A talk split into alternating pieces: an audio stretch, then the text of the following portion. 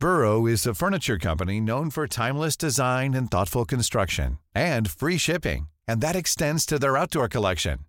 Their outdoor furniture is built to withstand the elements, featuring rust-proof stainless steel hardware, weather-ready teak, and quick-dry foam cushions. For Memorial Day, get 15% off your Burrow purchase at burrow.com slash ACAST and up to 25% off outdoor. That's up to 25% off outdoor furniture at burrow.com slash ACAST. Everyone knows therapy is great for solving problems, but getting therapy has its own problems too, like finding the right therapist, fitting into their schedule, and of course, the cost. Well, BetterHelp can solve those problems. It's totally online and built around your schedule. It's surprisingly affordable too. Connect with a credentialed therapist by phone, video, or online chat, all from the comfort of your home. Visit betterhelp.com to learn more and save 10% on your first month. That's BetterHelp H E L P. Hey Dave. Yeah, Randy. Since we founded Bombus, we've always said our socks, underwear, and t shirts are super soft. Any new ideas? Maybe sublimely soft. Or disgustingly cozy. Wait, what? I got it. Bombus. Absurdly comfortable essentials for yourself And for those facing homelessness. because one purchased equals one donated. Wow, did we just write an ad? Yes. Bombas. Big comfort for everyone. Go to bombas.com slash ACAST and use code ACAST for 20% off your first purchase.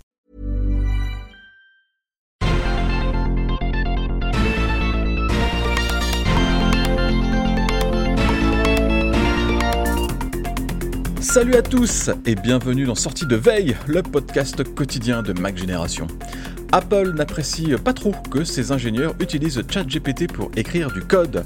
Ça va peut-être pousser le constructeur à proposer sa propre solution d'intelligence artificielle pour faciliter le développement dans Xcode. On s'en reparle dans le Flash Info. En deuxième partie d'émission, on fête avec Anthony les 22 ans des Apple Store à l'occasion de la réouverture de la toute première boutique d'Apple après des travaux. Entre aujourd'hui et demain, on va faire le point sur l'histoire des Apple Store et leur transformation au fil des ans.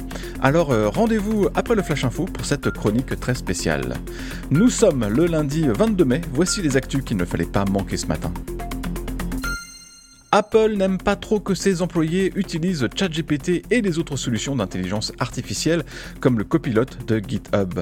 On a appris en effet que le constructeur aurait demandé à ses développeurs de ne plus utiliser ces IA pour une raison assez simple. Il se trouve que ChatGPT partage des données et les conversations avec OpenAI pour améliorer le service. Mais voilà, chez Apple, on a la culture du secret chevillée au corps. Quand euh, les développeurs travaillent sur du code destiné à de futurs projets, comprend bien qu'Apple n'apprécie pas trop que des informations confidentielles soient communiquées à OpenAI, le créateur de ChatGPT qui travaille de près avec Microsoft. Après tout, euh, OpenAI fournit aussi ses outils d'intelligence artificielle au copilote de GitHub qui appartient à Microsoft. Il y a euh, visiblement de ce côté un trou dans la raquette pour Apple. Les intelligences artificielles qui se basent sur les grands modèles de langage peuvent être très utiles pour les développeurs. GitHub peut par exemple suggérer des lignes de code en fonction de ce qui est présent dans un fichier. Évidemment, avec l'approche de la VVDC, euh, beaucoup de développeurs d'Apple et d'ailleurs attendent quelque chose d'équivalent dans Xcode. Peut-être le constructeur aura une solution à proposer qui soit euh, respectueuse de la vie privée. Les claviers Apple récents ont une touche globe qui permet d'afficher le visualiseur des caractères ou la fenêtre des emojis. Oui, c'est une fonction absolument essentielle évidemment, mais malheureusement, ça ne marche pas très bien. Il faut souvent la frapper deux fois pour que le fameux panneau apparaisse à l'écran. Enfin ça, c'était le cas avant macOS 13.4. S'il vous fallait une bonne raison pour télécharger et installer la version finale de macOS 13.4, eh bien la voilà. On s'est en effet rendu compte que la touche globe affichait correctement et du premier coup la fenêtre qui va bien. Bon, évidemment, en audio, les emojis ça passe assez mal, mais sachez que j'ai affiché le bonhomme avec un large sourire. Alors tout le monde n'était pas touché par ce bug, d'après notre sondage. Vous êtes 18% à y échapper, mais 24% d'entre vous l'avaient quand même. 43% n'ont pas de clavier avec la touche globe, mais rassurez-vous, ce panneau des emojis s'affiche tout de même en combinant les touches FN et E. Les fraudes liées au paiement mobile, c'est-à-dire les paiements effectués avec Apple Pay ou Google Pay, représentaient 0,081% du total des fraudes de paiement au premier semestre 2022, selon la Banque de France. Ça paraît très peu, mais c'est un taux qui a légèrement augmenté par rapport à 2021. Mais surtout, le paiement mobile représente plus de la moitié des montants de fraude sur l'ensemble des paiements sans contact. Ce qui coince, c'est que de nombreux malandrins tentent de faire activer sur leur smartphone les cartes bancaires de leurs victimes à distance. Les pirates peuvent ensuite payer avec Apple Pay et les autres services avec euh, ces cartes frauduleuses. Avant d'y parvenir, il faut encore que ces forbans rassemblent suffisamment d'informations sur les escroqués, ce qui n'a rien de très compliqué en fouillant sur Internet.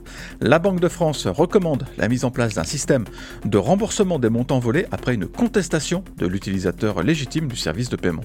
Les banques vont donc mettre en œuvre cette, cette recommandation avec un point d'étape attendu en 2024.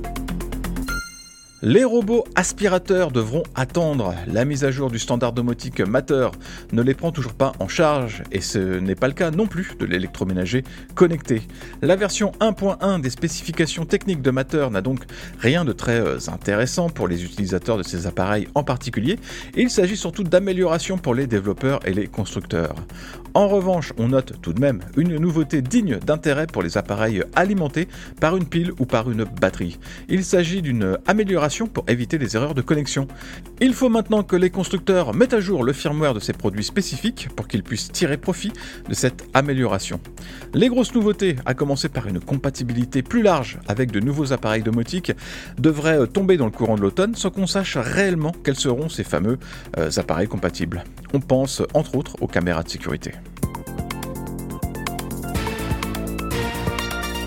Merci d'avoir écouté le Flash Info de sortie de veille. Si vous voulez écouter l'intégralité du podcast, vous pouvez vous abonner directement sur le club Hygiène. Ça coûte 4,99€ par mois seulement et vous avez droit à des tas d'autres avantages, comme par exemple l'absence de publicité dans nos applications et à des contenus exclusifs en plus.